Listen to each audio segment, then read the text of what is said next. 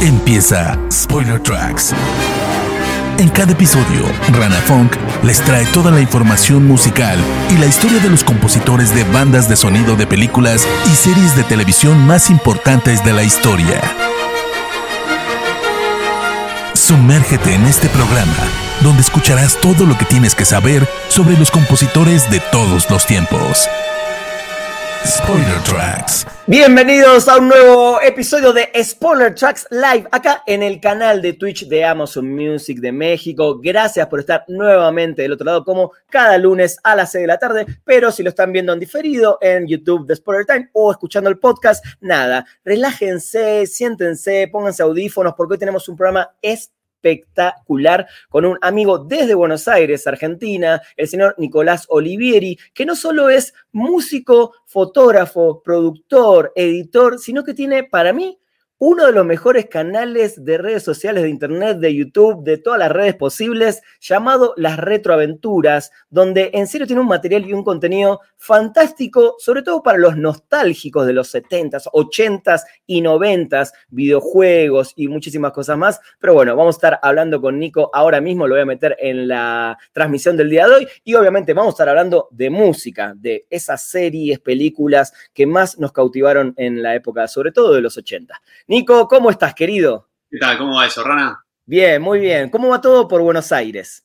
Bien, acá estamos confinados de nuevo, pero bueno, eh, es un buen momento también, si queremos verle el lado positivo, para reencontrarnos con las películas que nos gustan, los videojuegos, eh, la música y todo ese tipo de cosas. Así que bueno, me, me encanta, me, me, encanta eso que decís, porque realmente creo que a mí sobre todo me pasó que me puse más, eh, sobre todo en los últimos meses, a revisitar cosas, sobre todo películas, y me puse a muchos documentales. Eh, obviamente siempre tengo que ver algunos estrenos por Spoiler Time y todo, pero sí me sirvió mucho para reencontrarme con viejas cosas. En tu caso, puntualmente, ¿te pusiste a ver nuevamente alguna de esas películas que desde la infancia no, no las tenés siempre ahí, pero las habías dejado de lado?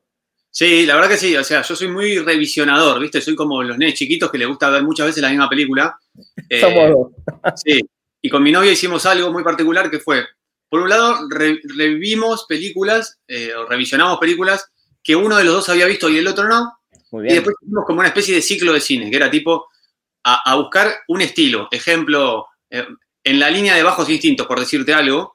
Bueno, buscar todas películas que sean así, como de suspenso, thriller, no sé qué, y durante una semana ver muchas películas de ese, de ese tenor y después ir cambiando. Eh, y el año pasado vimos un montón de cosas y este año estamos remontándolo.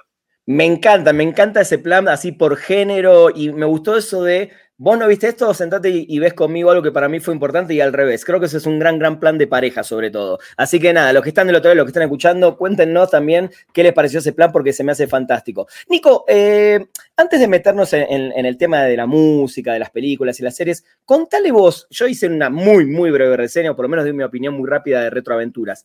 ¿Cómo surge Retroaventuras? ¿Qué es Retroaventuras? ¿Y hacia dónde va Retroaventuras?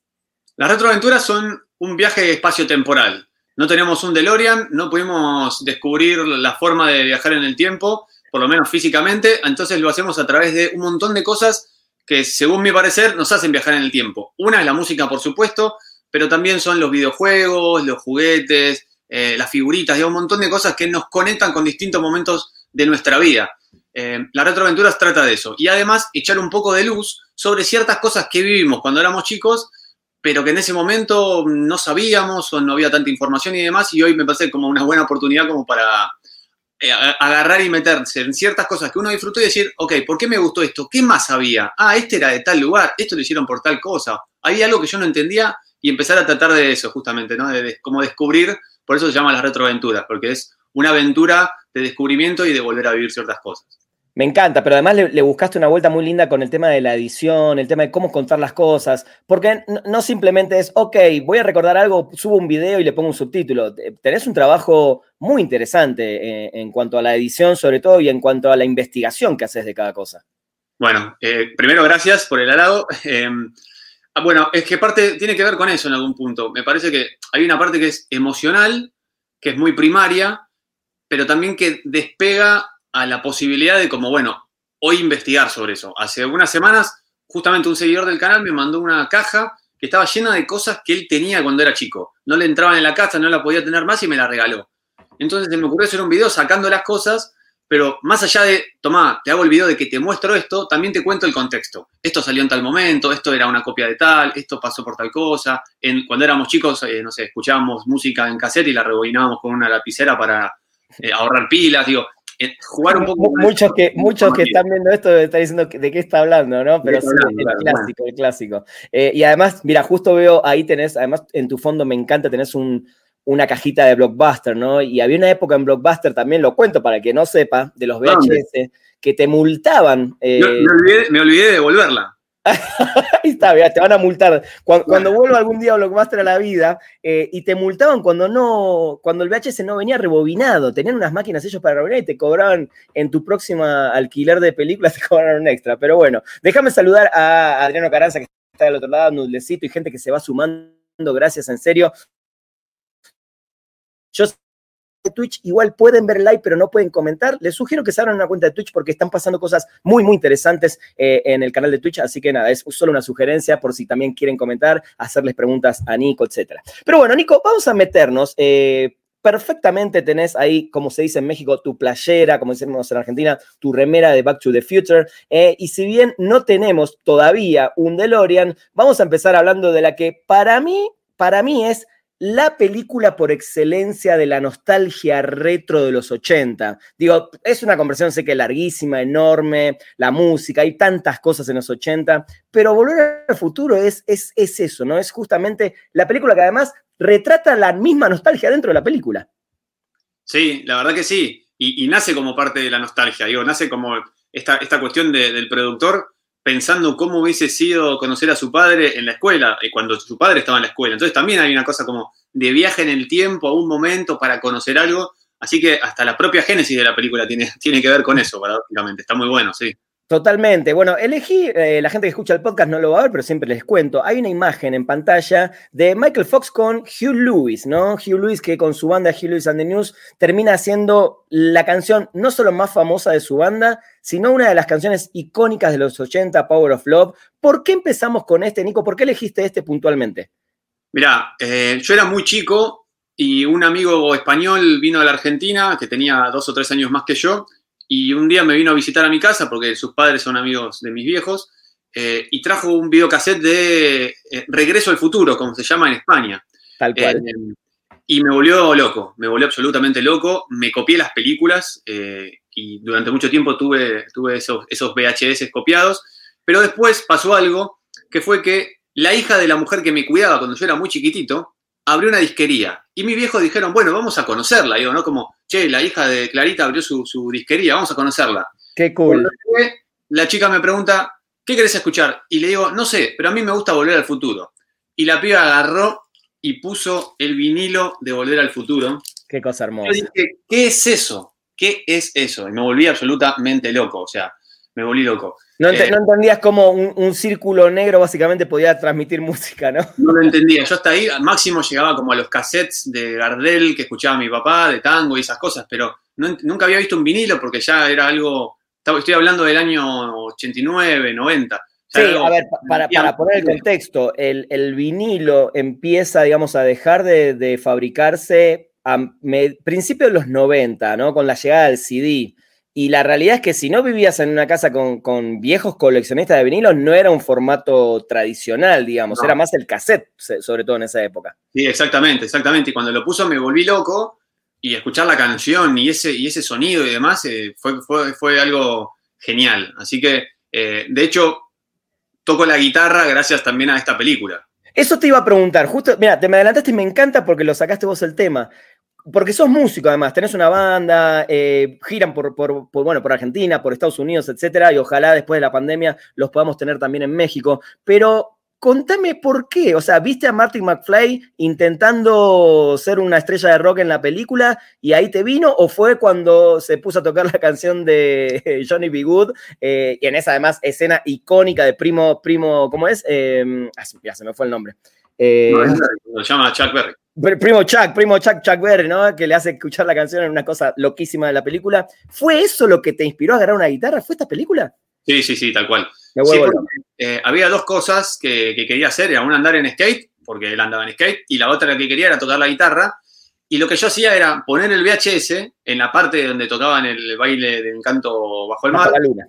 Sí, bajo el mar. Bajo el mar. Lo- la ponía bastante fuerte y agarraba una paleta de pádel, Me la época, ¿no? Que me había regalado mi tía y yo me ponía a hacer como que tocaba Johnny B. Good y hacía tipo todo, le copiaba todos los movimientos. Eh, y le pedía a mi papá que, que me compre Johnny B. Good, Johnny B. Good, que yo tampoco entendía muy bien qué era, si era una canción, si era un artista, no, no entendía qué era. Eh, y así surgió, o sea, años más tarde, después este, me puse una guitarra en las manos y ahí es donde, donde arrancó la cosa. Pero sí, o sea, si tengo que buscar un punto donde yo decidí quiero hacer música, fue con esa escena de Marty tocando Johnny B. Good.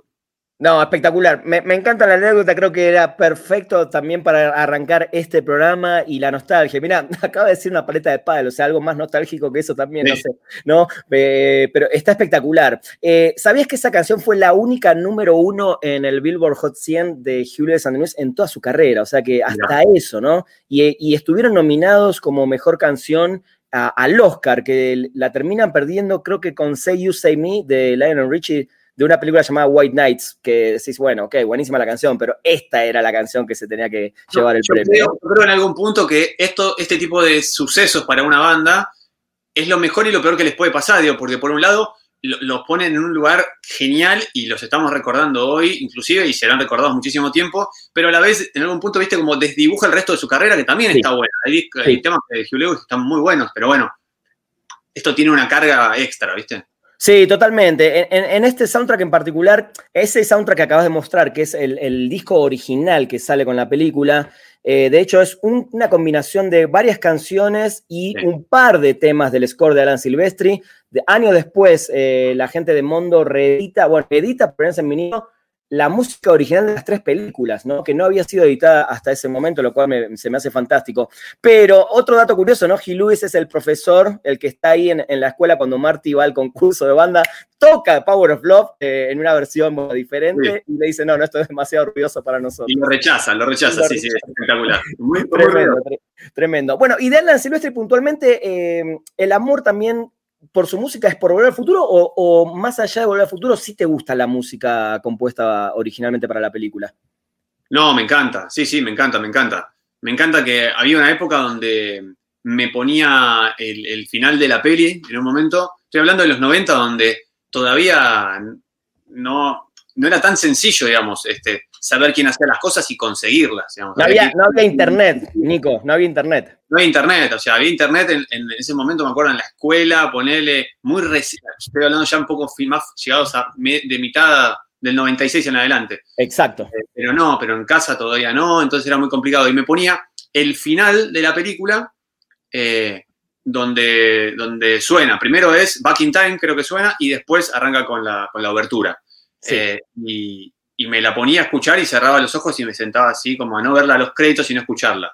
Eh, o, o ponía un, un grabador de cassette y al lado del, del televisor y me lo grababa, entonces después me lo escuchaba en el Walkman, hacía ese tipo de cosas. Pero sí, Alan Silvestri es, es- es un genio indiscutido. Maravilloso, maravilloso. Mira, justo acá tengo la, la- la última versión que sacó Mondo No, de ese bueno. disco que tenés vos, pero bueno, con un arte diferente. Y mira, mira esto, el, el color sobre todo, esto es una cosa locura. Perdón los que están escuchando podcast, se están perdiendo de ver el, el color de los discos que es eh, rojo, azul. Es una especie de Hermoso. condensador de flujo, básicamente, Claro, ¿no? Eh, claro. Pintado el disco. Pero Muy bueno, bueno. eh, definitivamente esta para mí es, es la película perfecta para, para el tema de hoy, que son las retroaventuras musicales. Eh, y nos vamos ya con la que siempre cuento esta anécdota. Un día vinieron mis papás en el año, creo que, no me acuerdo si fue- salió en el 84, 85, esta película de la que vamos a hablar, eh, y me dijeron, les pregunté, mis papás iban todos los fines de semana al cine cuando yo todavía tenía 9, 10 años y les preguntaba, me dijeron, vimos una película de un robot que volvió a la Tierra para matar al que iba a salvarnos en el futuro, básicamente, ¿no? Así, eso fue mi, durante muchos años mi cabeza retuvo eso en la cabeza hasta que pude ir a un videoclub a entender de qué se trataba, Terminator, sobre todo la primera que para mí, para mí, ¿eh? sigue siendo la mejor de toda la saga. Eh, eh, dame un abrazo. Te quiero abrazar a la distancia. Chócalas. eh, Chócala, Eh, mira, ahí, ahí. cuan- cuando, cuando chicos, eh, todos, a todos nos enamoró Terminator 2 porque claramente es una cosa avasallante. Pero de, un poco, de más grandes, creo que descubrimos la simpleza de un montón de cosas, de la amistad, de tomarse un tecito a la tarde, no sé, de, todas de levantarse a la mañana, y de Terminator 1, de, Ter- de Terminator, como se llama. De Terminator, exacto. Una, complejidad, pero a la vez una simpleza dentro de esa complejidad, un nivel de síntesis eh, muy bueno. Está a, esto, a esto de ser una película de terror, ¿eh? Totalmente, eh, estoy completamente de acuerdo. Y, creo que, si no me equivoco, por lo menos es la primera película que yo veía de James Cameron. Eh, cuando James Cameron en ese momento no necesitaba del CGI para no solo contar una gran historia como la Terminator, que después terminan copiando muchísimas otras películas, básicamente, eh, sino que con, con pequeños detalles de efectos, porque a ver, la parte del, robot en sí, del T-100, digamos, eh, es hasta el final y ves un robot que apenas lo ves, que, apenas se puede caminar y se puede mover. Después ya vino todo el CGI, la tecnología, pero como decís vos, no deja de perturbarte por completo el miedo que te causaba que Arnold Schwarzenegger se te ponga adelante y te, diga hola y que te iba a poner un tiro en la cabeza, básicamente. Sí, tal cual. Eh, cuando se aproxima es el, T-800. Eh, el T-800 tiene una, cosa de que te sigue medio aletargado, medio como si fuese It Follows, ¿viste? Como esa cosa de que te sigue alguien a ritmo, pero no le importa, porque aunque recorras toda la Tierra, el tipo te va a encontrar de alguna manera. Eh, y es eso, ¿viste? Como van, y van, y vos sabes que el tipo te saca, te, lleva a la delantera. Eh, no, eh, la verdad que es maravilloso. La verdad que a mí, para mí es una película genial la vi después de haber visto Terminator 2, digamos, generacionalmente me pasa eso, la peli es claro. del 84, yo nací en el 85, eh, y sí, primero me llegó Terminator 2, porque fue un furor bueno, impresionante en todos lados, eh, y después quise buscar la 1, digamos. Pero te habrá pasado, me imagino, que cuando viste la 1 dijiste, ¿qué es esta porquería? Ah, y quizás con el tiempo la fuiste valorizando realmente por lo que es. Digo, por el tema de efectos. pero, pero, me parecía como poco primaria en algún punto. Eh, me parecía un poco raro. A mí me pasó con, Volver al Futuro. ¿eh? Primero vi la 2. Eh, primero vi la 2 y la 1 la vi por la mitad. Y me parecía algo raro, ¿viste? Porque la 2 también es una cosa así como muy maquillada y muy llena de cosas estrafalarias. Sí, sí. Y la 1 es más simple. La 1 también es más independiente, entre comillas. Totalmente. Pero bueno, con el paso del tiempo uno también empieza a darse cuenta y a valorar lo complejo que es, eh, que es hacer las cosas simples, digamos. Totalmente. Terminator 1 también tiene una mezcla en su soundtrack de música original fantástica de Brad Fiedel, que además eh, él siempre lo dijo, él, él, quería hacer música que de alguna manera marque, un poco el pulso y el ritmo del robot y del humano, ¿no? Que es el que viene a, salvar a Sarah Connor. Eh, y logra solamente con sintetizadores hacer para mí una banda de sonido muy eh, efectiva, muy simplista, pero muy efectiva, y con un main theme que es para el recuerdo y que todas las películas lo volvieron a usar con una reversión, ¿no? Mira, te voy a contar una anécdota. Con Timio Tool, mi banda que, conoces, eh, hubo una cantidad de años, no sé, del 2000 al 2005, que cada vez que empezábamos un show, antes de salir al escenario poníamos el pam, pam, pam, pam, pam. Y salíamos con una euforia tremenda a tocar. Aparte, eh, primero, con, con, estas bandas sonoras, a mí lo que me pasó es que fui descubriendo los sintetizadores. La Mini Move, la RP 2600, ese tipo de sintetizadores que a mí me encantan, que incluso yo escondo en mi banda cuando armo la producción, meto cosas siempre ahí medio, algunas no tan escondidas, pero me gusta mucho porque tienen un, como un vibe, ¿viste? Como genera una atmósfera muy profunda, muy densa, muy, la verdad que están muy buenos. Muy oscura, ¿no? Muy oscura. Y, esta película tiene mucho de eso, lo usa un montón, y aparte usa como instrumentos no convencionales, digo, se escuchan golpes de caños, ¿viste? Como hay, sí, latazos, sí, sí, sí.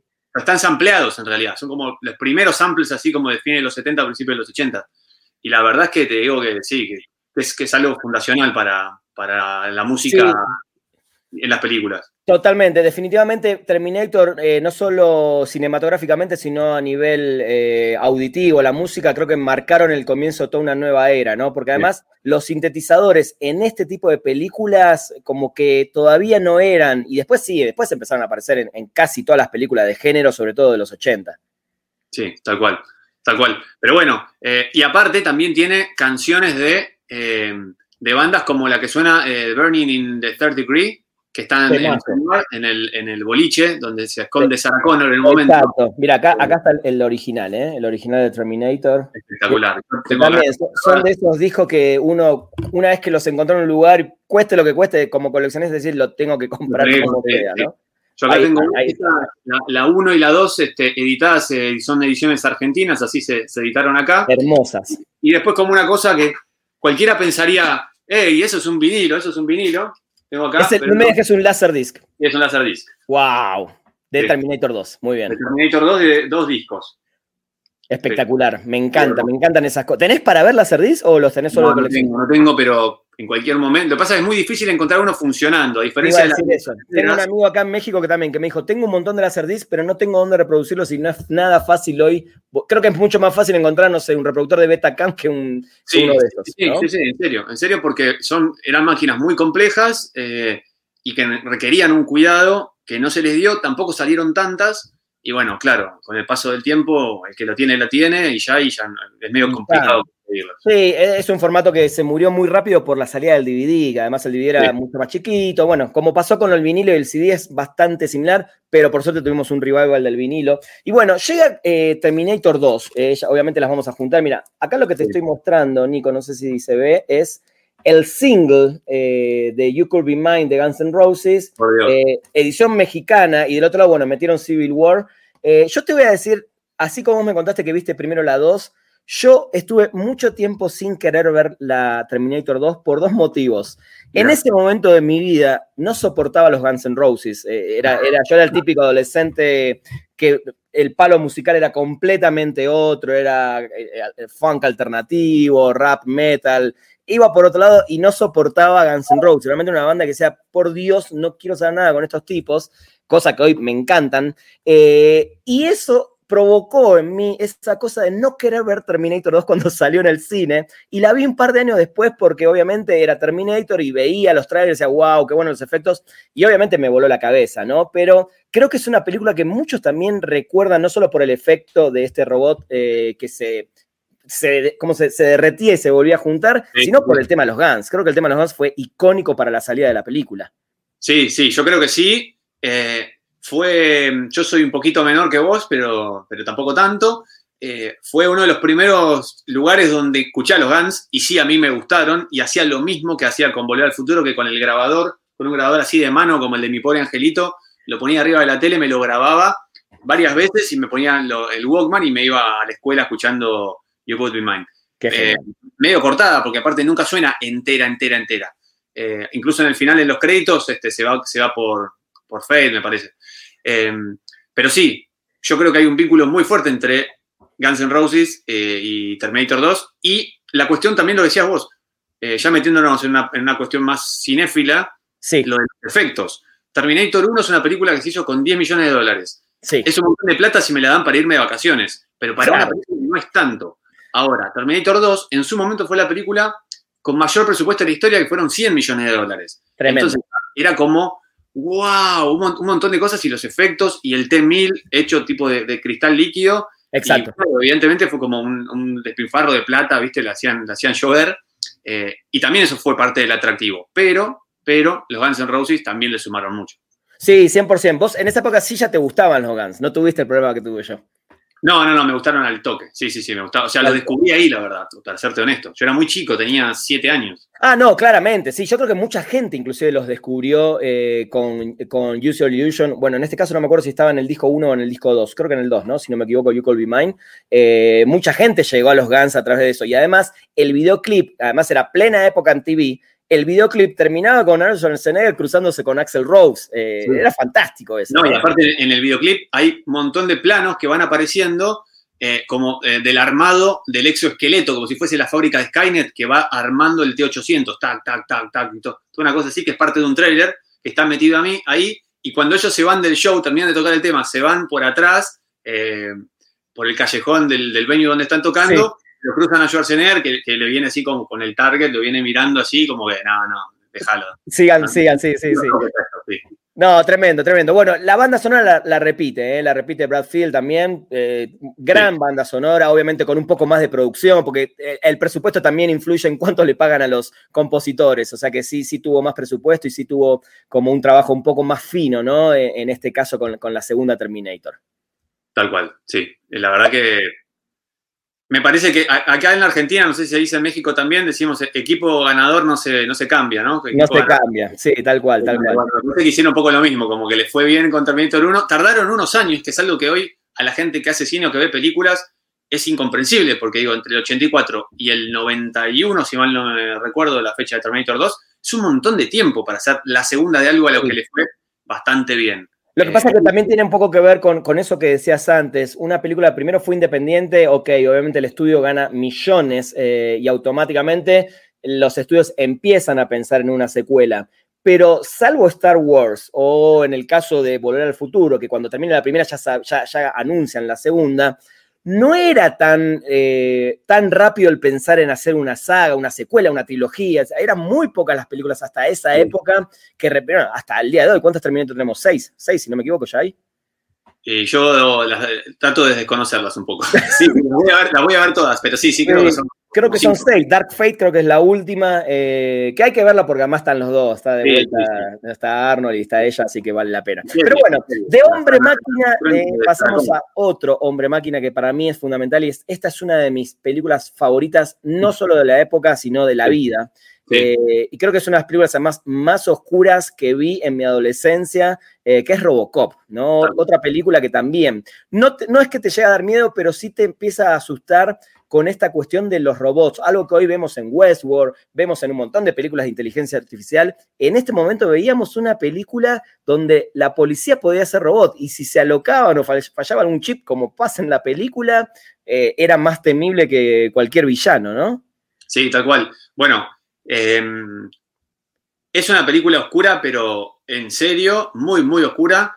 Em, a mí no me da tanto miedo como en cuanto a la persecución y toda esa cosa que tiene, sí, lo que estamos recién de Terminator 1, pero sí hay escenas de Robocop que, wow, cuando yo era chico, mi vieja vio como una, no, era formal la lista, pero había como una lista de cosas que mi vieja no me dejaba ver, ¿viste? Em, Clásico. Y esta era una de esas, y a mí me costaba entender como, pero no, mamá, Robocop es para chicos, incluso hay un dibujito animado de Robocop, me acuerdo que Sí, sí, sí. Eh, pero claro, yo lo veo hoy de grande y hay escenas que la verdad son bastante complejas como para que un chico la vea. No es una película para chicos de ninguna manera.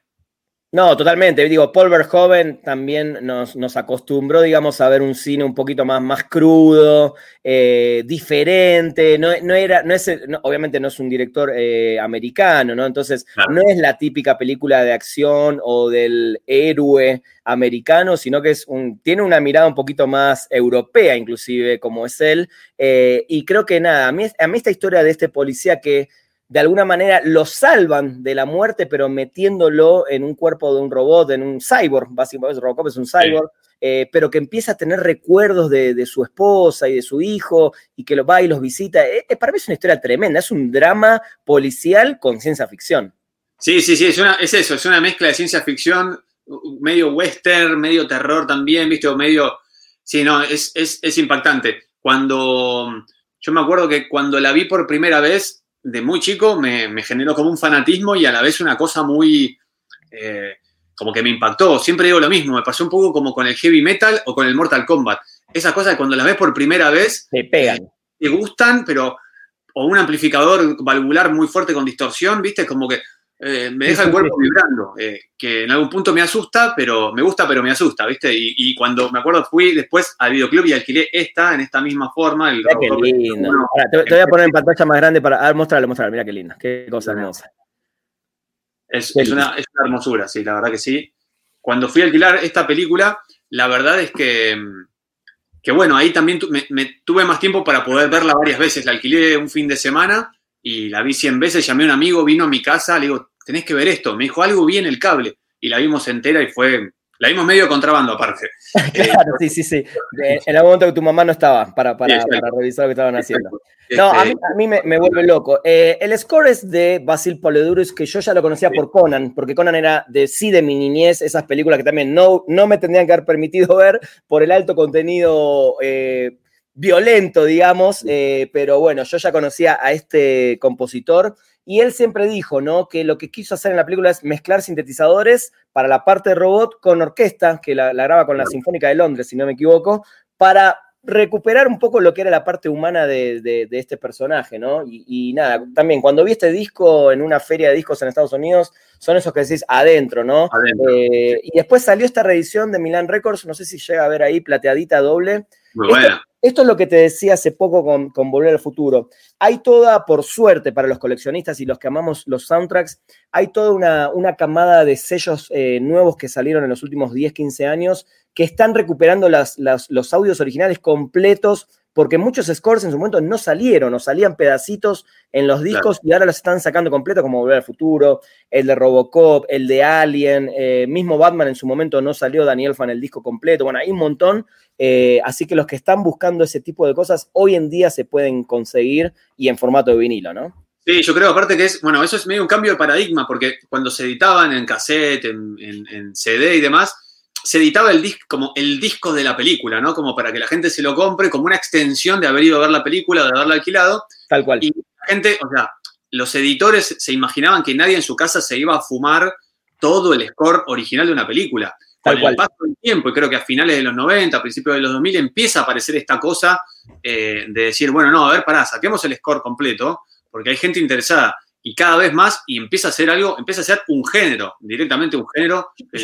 Yo, siempre lo digo, para mí el, score o la banda sonora es, un género. Obviamente después dentro de ese género tenés un espectro enorme como los que estamos hablando, ¿no? Electrónico, eh, orquestal. Bueno, la banda sonora de Volver al Futuro de Alan Silvestri hacía no sé cuántos años, no sé si desde, desde Star Wars, que una em, distribuidora grande, como en este caso Universal, no pagaba a una orquesta enorme como la que usa Silvestri y a partir de ahí a partir de renace un poco. Mira, preguntan en el chat, entiendo que nosotros vimos, Nudlecito amigo, dice, vimos la versión censurada de Robocop. Bueno, no la censurada, sino el corte, el theatrical que se le dice, porque hay una versión del director de, Robocop, que hay varias versiones en Blu-ray que se puede conseguir, ¿eh?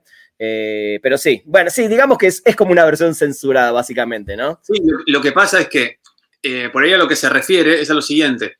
En, la, en televisión, televisión de aire, en los canales de aire, eh, sí daban la versión recontra recortada, que es la que hoy te dan a las 2 de la tarde. Pero no me acuerdo haberla visto en un canal de cable a principios de los 90 y ahí te la daban, la daban completa. O sea, ahí no, te ponían el disclaimer al principio para mayores de no sé qué edad, no, no sé cómo era el, el y, de esa y ya. Pero después sí en televisión, cuando la daban en los canales de aire, en el caso de acá de Argentina, este, sí, se la daban toda recortada.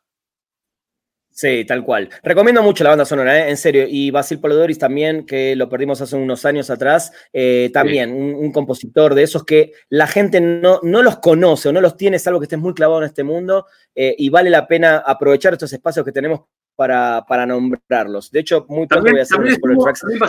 En, otra, en la de Verhoeven, en el Starship Troopers. sí, Starship Troopers, sí. Starship Troopers eh, hizo también, eh, mirá qué locura, hizo Free Willy, por ejemplo, o sea, nada que ver, ¿no? Eh, pero, sí, hizo, hizo muy buenas, muy buenas bandas sonoras. Iron Eagle también, que es una ochentosa que seguramente habrás visto en algún momento. bueno, vamos a seguir con el mismo director, casualmente, que es este genial eh, Paul Verhoeven. Y otra película que también, eh, en mi caso, cuando cumplí, no sé, esta película debo haber cumplido 12, 13 años y obviamente me moría por ver a, Sharon Stone y esa famosa escena, etcétera, que es una película que a la larga decís, ok, pero marcó toda una época, fue una revolución eh, Michael Douglas con Sharon Stone en, esta, en este affair, este romance brutal que tenían y que él todo el tiempo intentando investigar a una posible asesina, él sabía que ella podría ser una asesina, estaba todo el tiempo con miedo que ella lo mate, básicamente, ¿no? Sí. sí. Eh, yo de chico, la verdad que como que esta película nunca me interesó porque es una película como de muchas idas y vueltas en un tono, bueno, muy adulto. Sí. Y no solamente por la escena de las piernas y demás, sino porque es intrincada, digamos, en algún punto. Esta, esta, sí que no es una película para chicos, digamos, porque no solamente por la sino, claro, sino por, el lenguaje y el ritmo, ¿viste? No, no, no va por ahí. Pero cuando la descubrí, la verdad que me volví loco. Primero que no Stone me parece como eh, bellísima y esa es una de sus mejores películas junto con Sliver. Me parece que es como. Y Casino, y Casino. Que si bien no es ella la protagonista, pero ella está ahí brutal. esta era mi crush de adolescente, ella eh, lo voy a decir. Y bueno, es que es, que es hermosísima. Eh, y Michael Douglas también, digo, interpretando un policía así que está, que está en una complicada, que es, que, es un policía particular, eh, que está ahí como medio recuperándose y medio, medio bailando, bailando solo. Sí, eh, pero y además, eh, déjame decirte, Nico, esa época de Michael Douglas, él estaba como entre los hombres más sexys del mundo en ese momento. O sea, tenía, tenía, toda una carga sexual, más allá de que la película es una película sexual, ¿no? Por momentos es un, es un thriller sexual más que un thriller policial. y él traía toda esa carga también y se decía además se hablaba eh, en, eh, sellos, se decía que habían tenido escenas reales. A ver, ahí, ahí, volví, creo que me fui un ratito. Sí, ahí volviste, ahí volviste. Habían tenido escenas reales, decía. Sí, sí, sí. Así, así se dice, así se dice. Habría que preguntarle al, al, al, gran Michael. Si vos ves la película, si vos ves la película, no hay manera de, o sea, está todo, está todo dicho. O sea, vos ves la película y algo pasó ahí. O sea, me algo parece pasó. que está muy claro. Que quizás lo quisieron hacer muy realista, digamos, si me parece bien. Y, y la sí. verdad que la película es, es, una, es, una, para mí es una joya de los noventas, ¿eh? Sí, total. Ahora, me intriga mucho. ¿Por qué elegiste esta banda sonora de Jerry Goldsmith? Bueno, esta, esta, banda sonora, a mí lo que me pasa es eh, que para mí tiene una pregnancia muy fuerte. Digamos, es una, es una, banda sonora que vos la escuchás y te empiezan a venir las imágenes. Eh, y aparte, porque cumple la función particular de meterte en el universo.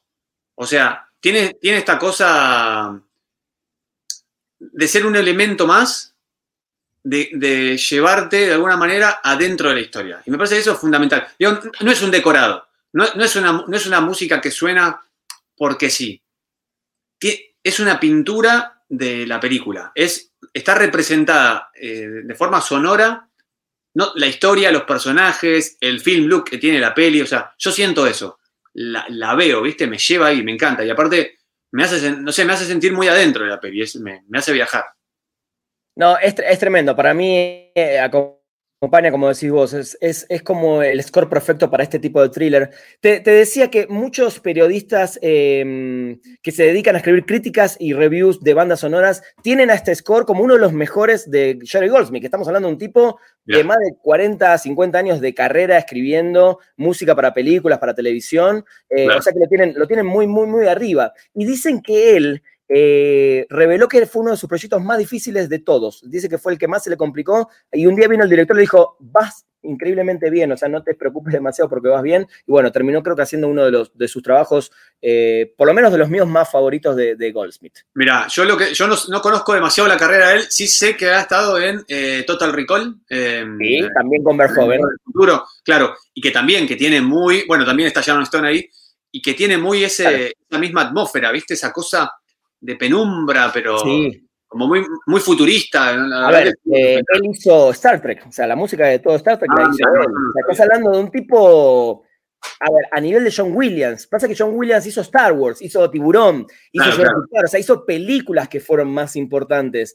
Por eso yo creo que la gente también a veces no llega a conocer a los compositores, si bien hicieron música increíble, a ver, Bajos Instintos, claro que es una película que se, fue una bomba en los 90, pero hoy en día le preguntas a alguien Star Wars, Tiburón y Bajos Instintos, y Bajos Instintos no la conoce nadie, ¿no? Sí. Salvo, salvo, nosotros que nos acordamos cosas retro. Por eso digo que para mí Jerry Goldsmith está a ese nivel. Hizo Rambo, o sea, hizo Poltergeist, no, hizo Gremlins, o sea, no, es un compositor así, al mismo nivel de John Williams, con no tanto reconocimiento a nivel popular, digamos, ¿no? Claro.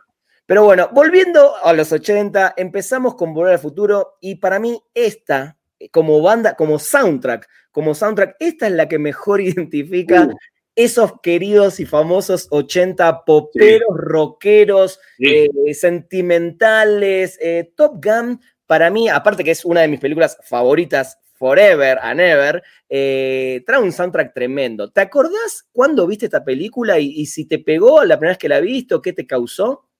Sí, bueno, la vi en el cable también a principios de los noventas.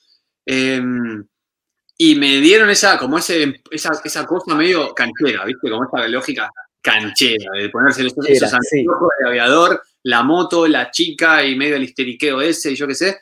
Eh, no, no, la verdad que, que, me encantó. Me parece que tiene una fotografía espectacular. Eh, eh, es de Scott, la peli. Tony Scott, que, a ver, muchos quizás en este momento me corten la transmisión. Para mí, Tony Scott siempre fue mejor que Ridley Scott. Bueno, ahí, ahí, tenés el duelo, ¿no? Para mí. Hay un duelo ahí, sí. sí. Pero bueno, digo, eh, volvemos, mira, un poco lo que te decía antes. Ridley Scott, obviamente, Blade Runner, Alien, eh, bueno, eh, Gladiador, etcétera. Tony siempre estuvo con películas quizás no tan, tan grandilocuentes, digamos, pero sí. Top Gun es una cosa espectacular. No, es, es, es un peliculón. Y, y, una de las cosas que también que me pasa con esta peli es que también lo mismo, acá tengo el, tengo el, el, el vinilito este. Muy bien, muy bien, ahí va, los dos con vinilo. Y, y, y, muy bien, y Danger Zone, Uf. Es como, wow, ¿viste? Como decís, no, no, no se puede creer, esa canción es espectacular. Eh, y, realmente te da ganas, ¿viste? Como te da ganas de, salir, de subirte a un auto, porque no puedes manejar un F-15, pero te da ganas de, salir. Apenas, una bicicleta, ¿no? Claro. Es, este, ese impulso que tienen muchas canciones así de los años 80 y yo creo que también, más allá de que el cine de los 80 ha sido eh, muy interesante. Sí, claro. Le tocó un momento de, de, psychic, digamos, como entendiendo a las bandas y a la música como psychic de las películas en estos casos, muy bueno también, como buenos compañeros. Entonces, si vos pensás estas canciones de Kenny Loggins, como decís, bueno, zarpado, digamos, porque, y muy cliperas, muy, muy, muy MTV también, ¿viste? Porque tienen esos momentos donde te ponen un tema y te dejan al protagonista con la chica todo canchero durante dos minutos. Bueno, era muy importante en los ochentas eso también. Gitazo, gitazo. Pero mira, te voy a decir un detalle, Nico. Te voy a mostrar en este momento, no sé si se ve en pantalla, voy a, voy a poner acá la pantalla más grande. Este es el single de Take My Breath Away, que es la canción icónica de Berlín.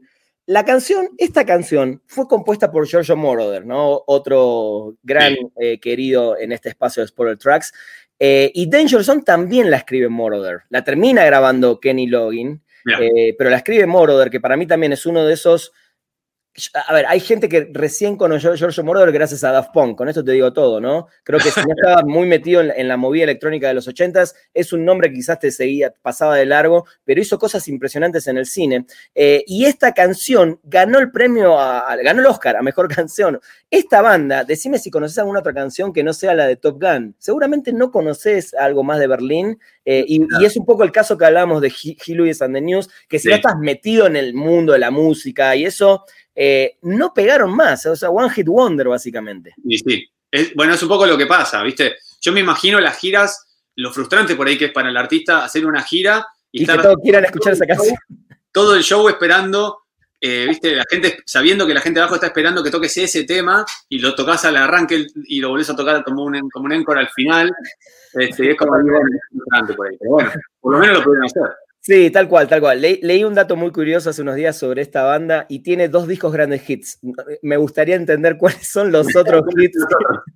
De hecho, creo que uno decía que uno de esos grandes hits trae un remix de esta canción, lo cual se me hace un dato así fantástico, curioso. Pero bueno, mira, el poder de la música. Esta canción de Take My Breath Away son esas canciones que claramente cuando las escuchas se te viene a la, mente la, escena de ellos eh, cuando, cuando van a tener su, relación y, toda la parte romántica entre los dos personajes y un Tom Cruise, además Tom Cruise súper joven, pero ese es el poder de la música y en las películas cuando una canción te pone la piel de gallina. A mí esa canción es automáticamente pam, pam, pam, pam, pam, y ya es es tremendo. O sea, hay canciones que realmente logran con dos notas ya meterte en, el tema, ¿no? Sí, la instrumentación, la instrumentación, digo. Eh, no volví a escuchar ese, sonido como de sintetizador en ningún otro lado, digamos. Viste que a veces escuchabas, qué sé yo, ciertos sintetizadores que, tienen ciertos sonidos que, bueno, que son, se van repitiendo, ¿no?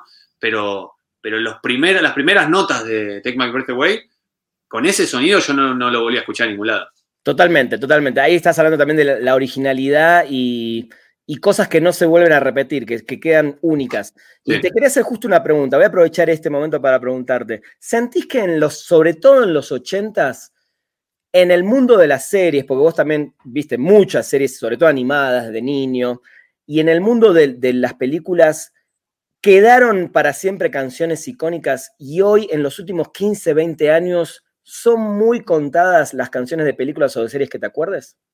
Y sí, claro, sí, sí, sí, sí, sí, definitivamente. Me parece que tiene que ver un poco también con, el ritmo en el que vivimos y el ritmo en el que se produce y se consume. Entonces también es medio complicado. Por más que sea muy buena la canción, eh, pasa rápido, digo, y no solamente en las películas, así como podemos mencionar hits tipo Despacito, que, fue hace unos años, eh, fue muy fuerte durante unos meses y ya nadie se acuerda, pero cuando nosotros éramos chicos, eh, había una canción o un programa de televisión o incluso un fenómeno, una película y, duraba, no te digo una década, pero, duraba bastante más. Y esto pasa también con las canciones. Me parece que hoy es todo como una cosa más descartable porque se necesita ir sacando algo nuevo para vender más, para mover, para mover, para estar contra la competencia.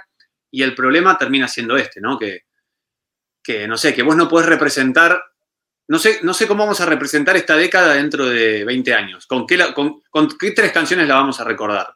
La verdad es que no lo sé. En cambio de los 80s, y es más fácil, hasta, hasta hay muchas, hasta hay un montón, ¿viste? Tal cual. Hasta, hasta, no sabes cuál elegir, pero de, de la cantidad que hay. Claro. Sí, estoy de acuerdo, sí, creo que es algo que le está pasando a la música, pero bueno, eso también es para otro debate que quiero armar en algún momento con, con gente de, del mundo de la música. Nico, sé que quedaron algunos discos, pero lo vamos a guardar para un programa más adelante, si te parece, porque tenés ahí otras cositas para hablar y de, las retroaventuras eh, y demás cositas que creo que valen mucho la pena eh, volver a tener un, un show juntos eh, en un par de meses. Y quiero invitarte ahora a una sección que es el versus, ¿no? Una dinámica que todos se ponen nerviosos, pero después nos terminamos todos divirtiendo y riéndonos de las elecciones. y además yo sé que vos a veces en las retroaventuras también haces uno contra otro, así que bueno, ahora te toca de tu lado. En la vida, en la vida hay que elegir, Rana. En la vida hay que elegir, me gusta, es, esa, es, esa es la actitud. Nico, te voy a poner eh, varios versos, eh, lo voy a poner en la pantalla y te voy a pedir que elijas uno y el por qué. ¿sí? Vale. Este es un clásico para todo músico, para todo amante de la música y es ¿los Beatles o los Rolling Stones?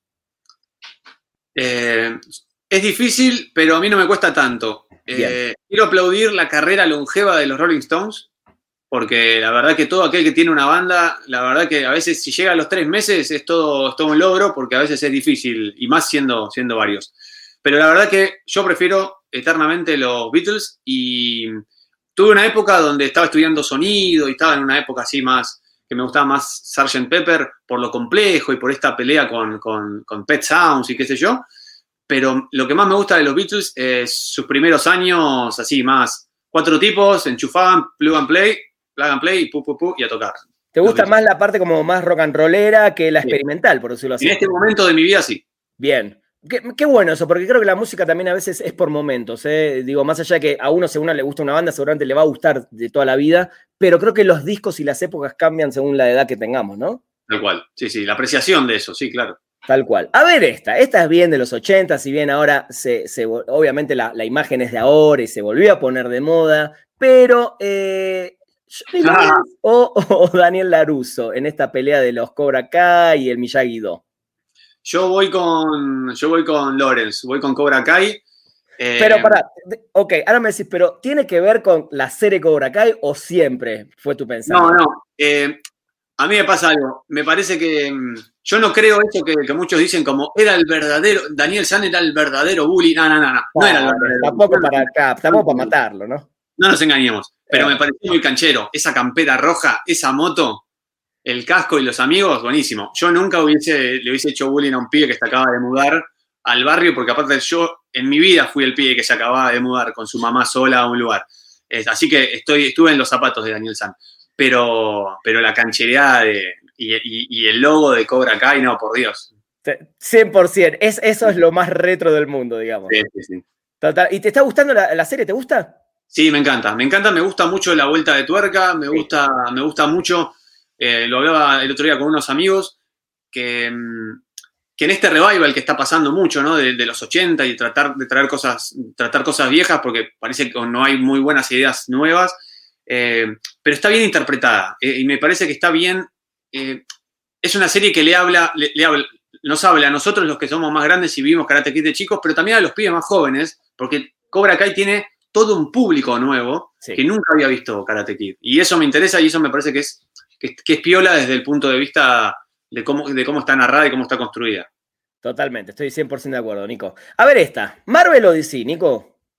No soy muy de, no soy muy de superhéroes, muy bien. pero eh, DC, sí, sí, me gusta. Eh, yo viví la época de, de, los super amigos, como le decíamos en su momento. Obviamente. Este, la, Liga, la, Liga, de la Justicia era muy, eran los super amigos. Lo veíamos en la tele los dibujitos animados. Nosotros lo veíamos a fines de los 80, 88, 90, pero eran dibujitos de fines del 70. Totalmente. ¿Y en DC, eh, tu favorito, tu superhéroe favorito? Eh, Batman. ¿Y, ¿Y, las películas sí te gustan las de Barton, te gustan las de Nolan? Las de Nolan me gustan, no soy fan, pero si las veo las dejo, eh, pero sí soy más fan de las de Barton. Sí, sí, por lejos. Sí, sí, y la banda sonora también, y sí, sí, sí. Danny Elfman ahí haciendo... Sí, claro. Totalmente. Sí, sí. Eso lo vamos a hablar en, en, en un próximo programa. A ver esta, esta me gusta porque también a mí, a mí me gusta hacer esto porque no tengo que competir yo, porque sé que me la pondría muy difícil. Eh, ¿Jean-Claude Van Damme o Chuck Norris? No, para mí facilísimo, Van Damme. Van Damme, ¿por, Pero por por- edad o por, porque- o por- o por las películas de él o por qué? Por un montón de razones. Eh, primero, obviamente, por las películas, porque eh, Corazón de León, Lionheart es una de mis pelis favoritas de él. Eh, mi favorita en realidad es No Retreat, No Surrender, retroceder nunca, rendirse jamás. Él, él apenas arrancaba y era el villano en la película. Sí, exactamente, exactamente. Pero muy bueno. O sea, una película que es bastante flojeli, está como hasta mal montada y todo, pero es tan mala que es buena, ¿viste esa cosa que le pega la vuelta? Eh, como independiente, y me encanta. Esa película me encanta. La Era veía. como, era como la- la- el intento de, de- de volver a ser una especie de Karate Kid de esa película. sí, una sí, nueva sí. generación. Sí, Sí, sí. exactamente. Eh, una película que cuando veíamos, eh, las directoras de, de mi colegio nos esperaban así con los brazos atajándonos, pues cada vez que daban una película de artes marciales en el canal de aire, al otro día volvíamos todos a, a la escuela hacia las patadas. Pa, pa, pa. Pasa- pasaba eso era el terror de, nuestro- de nuestros profesores. Eh, y bueno, y Van Damme tiene un montón de películas, aparte influenció a juegos como Mortal Kombat, algo que cuento en, un- en uno de los capítulos de, de las retroaventuras. Muy Me bien. parece que es una figura de los 80 que, que si bien Chuck Norris es muy fuerte, tiene una película Chuck Norris se llama Psychics, que también que me gustó mucho, eh, pero no, Van Damme, lejos. Van Damme, muy bien. A mí me encantan los dos. Creo que me- no es que me inclino más por Chuck Norris. Nací con Chuck Norris, pero sí viví muy. O sea, viví la, la- la época de Van Damme. O sea, de- desde Retroceder Nunca Rendirse Jamás hasta las últimas. eh, me daría muy difícil competir ahí. A ver con esta. Esta, espero que no me digas. No, esta también la tengo reclara. Eh, los Magníficos o Brigada A, como los conocemos en Argentina, de A-Team o de A-Team, o El Auto Fantástico. Esta, es di- esa- esta sí es dificilísima, esta sí es dificilísima porque iban a la par, Sí. acá, acá en Argentina a fines de los 80 iban a la par, pero terrible. Tenías a, sí, claro, tenías que tener las figuritas y el, el álbum y, los naipes de los dos. Eh, uy, Tal cual. Eh, yo me voy con eh, el auto fantástico, como se lo conoció acá, Knight Rider. Sí, sí, sí, sí. Eh, ¿Y por- porque, porque, porque tiene una mística del, del tipo solitario Bien. con el que me identifico un montón. Eh, el auto, por Dios, si, si bien quiero un DeLorean, la verdad que el, el- el Kit, tenerlo a Kit ahí, Mira, Eh, el, próximo versus eh, tendría que ser un DeLorean contra un, un- un kit. sí, sí, sí. Eh, es, no sé si es un Pontiac, ahora no me hago un Firebird, no me acuerdo qué es exactamente. Ahí me mataste, ahí me mataste. Pero, pero es, es un autazo de eso que decís wow y, y no, y aparte que, que, es- que te hable y que tenga, que tenga su personalidad, me vuelvo loco. Pero bueno, el A-Team es el A-Team. Pero bueno, sí, sí, me voy con, con Knight Rider, el auto fantástico. Déjame sobre este versus hacerte otra pregunta. ¿La música de Brigada A o la música del Auto Fantástico? Eh, La intro, música ¿no? del, lobo del, del Lobo del Aire, de Airwolf. me voy por la tangente. Es que a esa no le gana nada, a esa no le gana nada. Es tan buena que irrumpe en este, en este, este duelo. Pero mm, eh, no, sí, la de A-Team me gusta más. Así súper heroica, así al Sí, palo.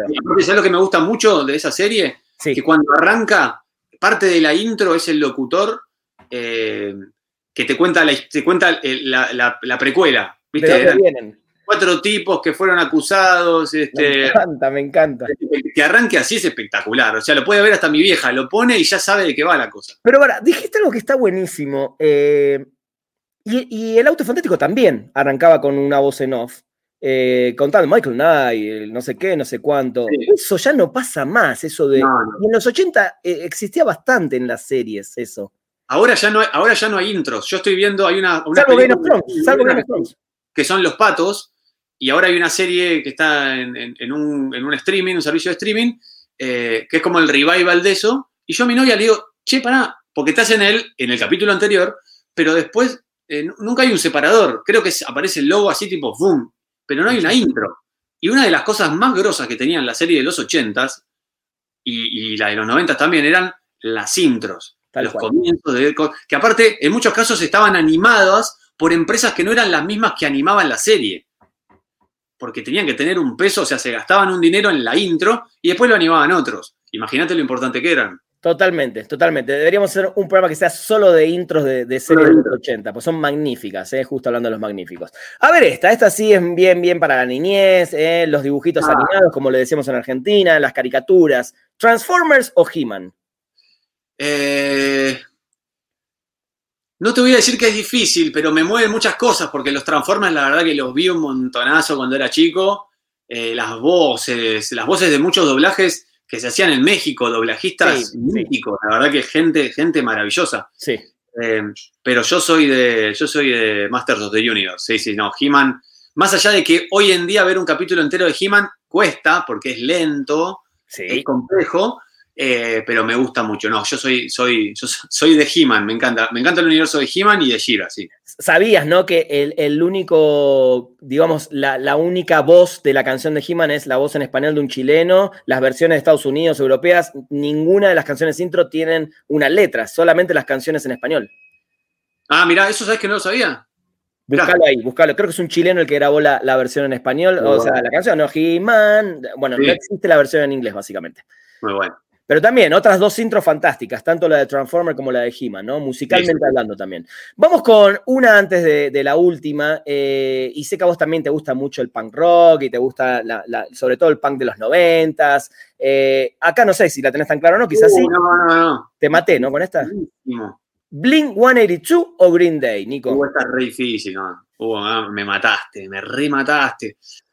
Eh, qué difícil porque Blink eh, representa mis últimos años de secundaria, el principio de la, de, la universidad y todo ese tipo de cosas.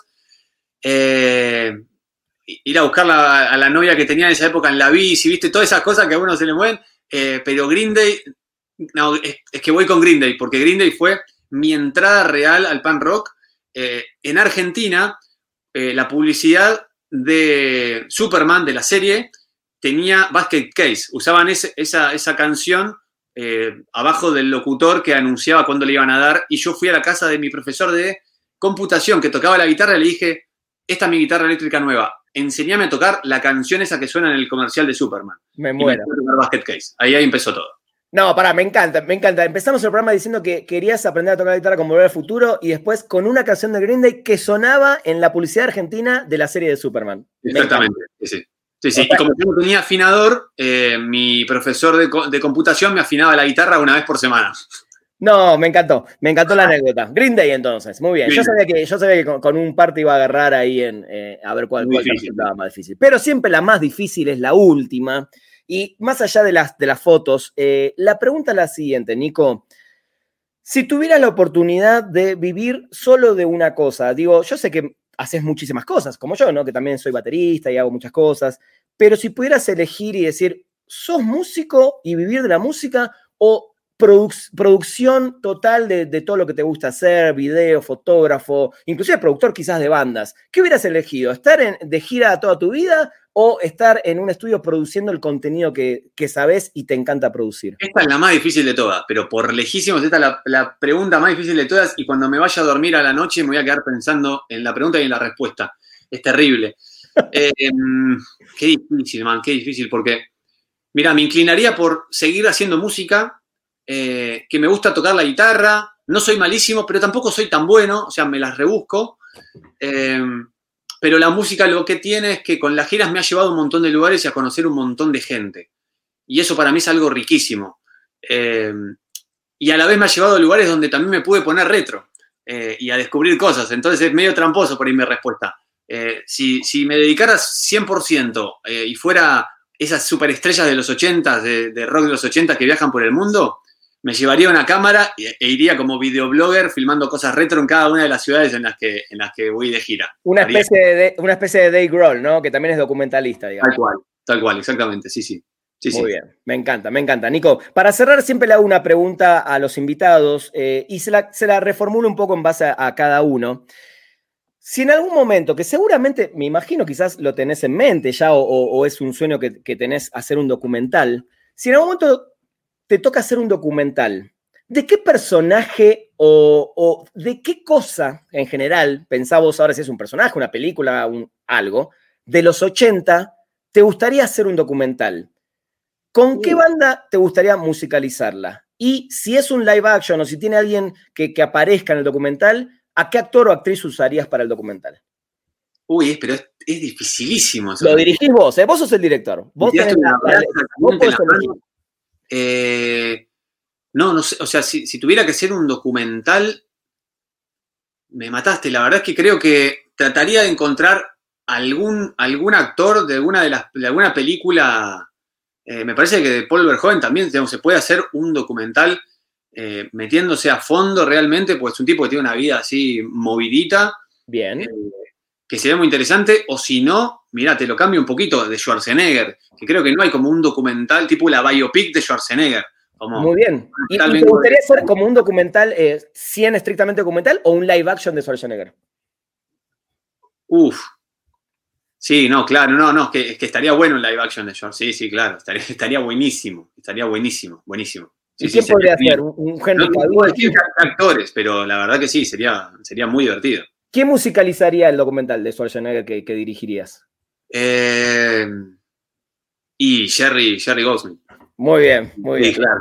sí, de una, aparte, medio tumboy de todo, ¿eh? como medio oscurón tiene que ser, no, no, quiero como éxito, no, tiene que ser como bueno, así todo. Me encantó, me encantó. Nico, que la pasé increíble, la pasé increíble, se me pasó volando esta hora, eh, pero te comprometo más adelante que volvamos a hacer otro, porque creo que eh, aventuras musicales retros hay para tirar al techo, así que le, vamos a buscar más, más cositas para hablar. Muchas gracias por la invitación, la verdad yo también la pasé fantástico, se me pasó volando, no puedo creer que ya haya pasado una hora. Este, y me encanta, me encanta reencontrarme con este tipo de cosas y con gente como vos, que son, son amigos y la verdad que en este momento que es tan complejo, estos espacios así, ¿no? De, viaje mental y de disfrute vienen súper bien y me encanta. La verdad, te agradezco la invitación. Por favor, Nico, ¿dónde eh, las retroaventuras en cualquier red social los buscan así como las retroaventuras? Sí, sí, sí, sí, pueden suscribirse al canal de YouTube, Las Retroaventuras, y si no, en, Facebook, si es que alguien lo sigue usando, eh, y en Instagram también, Las Retroaventuras, donde ahí posteo videos, este, armo batallitas y armo cosas, pero los videos propiamente dichos, este, todos los documentales que voy armando están en, YouTube, las retroaventuras. Muy bien, y en TikTok, ¿eh? debo decir que también estás en TikTok para que la gente también, también. Me sumé, me sumé a la red social de, jóvenes por excelencia. Muy bien, me parece muy bien. Nico, te mando un abrazo enorme, cuídate mucho, eh, cuídense en Buenos Aires, sobre todo en estos días, y ojalá nos veamos pronto en persona. Dale, muchas gracias, saludos a todos. Gracias, gente. Esto fue un nuevo episodio de Spoiler Tracks. Nos encontramos la semana que viene. Adiós. Esto fue Spoiler Tracks. Los esperamos en el próximo episodio con más información y la música de los mejores compositores de bandas de sonido de películas y series de televisión de la historia. Spoiler Tracks.